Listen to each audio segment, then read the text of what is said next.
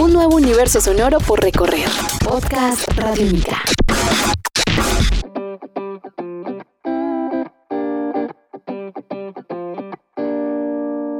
Bienvenidos a una edición más de Tribuna Radiónica, un podcast, un espacio para hablar de fútbol, para hablar de la vida, para hablar del deporte, pero también para hablar de historias de vida a través del deporte.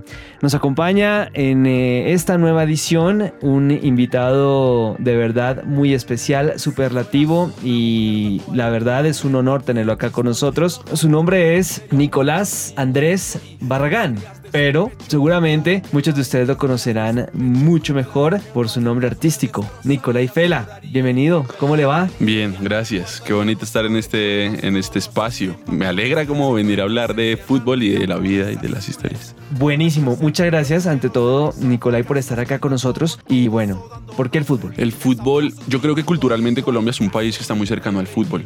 Es una herencia de mi viejo y, y para empezar con las historias, cuando entré a primero de primaria, mm, el viejo me dijo que, mm, que, que me iba a llevar a jugar a Millonarios, a una escuelita de fútbol de Millonarios, de las tantas que hay, y cuando aprendiera a leer.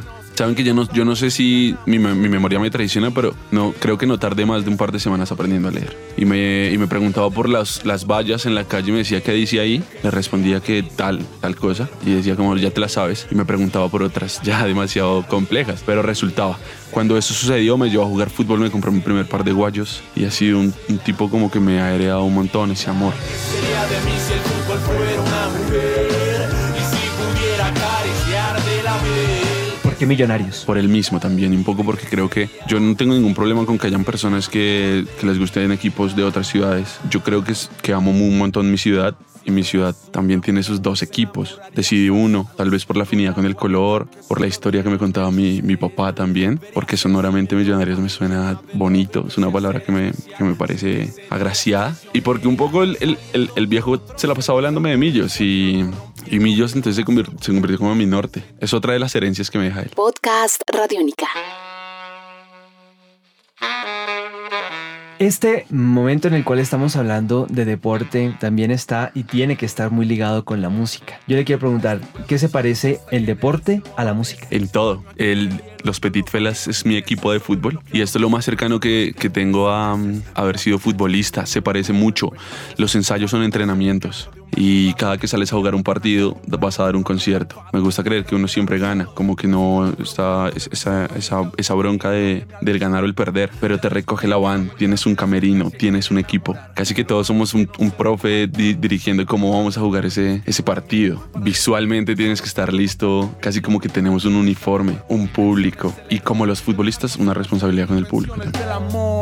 También sentí dolor más allá de lo físico. Y ¿Y cuál es el rival? Uno mismo creo que es esto es como un partido que anda jugando uno, uno mismo. A mí ya no me gusta competir con el resto, con las otras bandas. Creo que no es saludable para, para la música, creo que no es saludable para uno. Entonces anda compitiendo uno con uno mismo por, por ser mejor en el próximo disco, por ser mejor en el próximo concierto, por ser mejor todos los días. Y creo que, creo que es un gran rival. Creo que además es un rival exigente.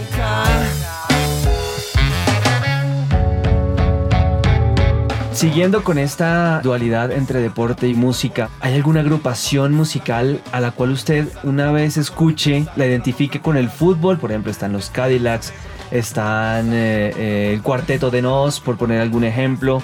Hay tantas bandas y quisiera preguntarle si hay alguna agrupación que de una vez lo transporte a este deporte. Colombiana, por ejemplo, Crápula creo que tiene una relación bien bonita y bien constante con el fútbol. Y me gusta lo de Gustavo Gordera, también tiene, es bien fan del fútbol. De hecho, uno lo ve en concierto y hay un momento en el que mm, él empieza a hacer como una 21 imaginaria, la de Kurt Cobain con la guitarra, pero como con un balón. Él, él también me lo relaciona un montón con el fútbol.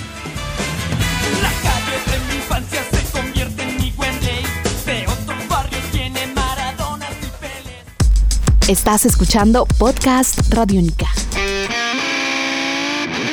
Dentro de es- este aspecto de, de la música y el fútbol, yo quisiera preguntarle y comparar cómo fue su primer concierto y cómo fue también eh, su primer partido, el primer partido al que fue.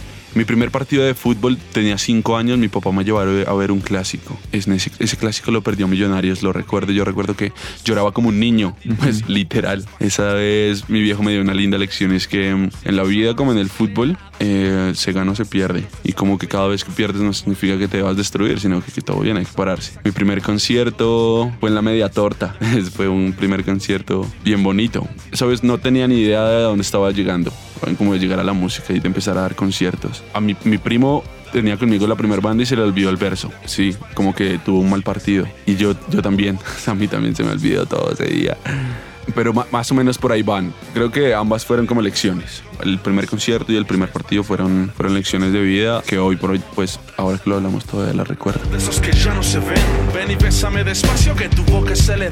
¿Vale la pena sufrir por un equipo de fútbol? Sí, vale la pena. Bueno, sufrir y gozar, pero digamos que el sufrimiento, digamos, es algo mmm, tan cercano al fútbol como lo es también eh, la victoria, ¿no? Sí, yo, mi mejor amigo dice que él no se enamora porque para, su, porque para sufrir ya tiene el fútbol. Y me gusta su frase, pero no se la comparto casi siempre. A mí me parece que el fútbol despierta un montón de cosas bonitas también en la humanidad. Y vale la pena, como, como que el fútbol también te permite sentirte vivo y perder y, y, llenarte de euforia. Y, y, vale la pena. Lo que pasa es que no hay que ser demasiado dramático tampoco, ni tomárselo demasiado pecho. Creo que es lo que está pasando ahora con todos. Y es como si no estás de acuerdo conmigo, hay violencia. Si no compartes mi color, hay violencia creo que hay que sufrir, pero creo que es, una, es como el amor, es interno, es propio y lo sacas como puedas, pero, pero no hay que transgredir como demasiado esa, ese sufrimiento.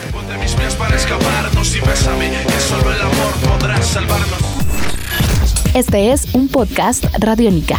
Descárgalo en radiónica.rocks. Podcast Radiónica.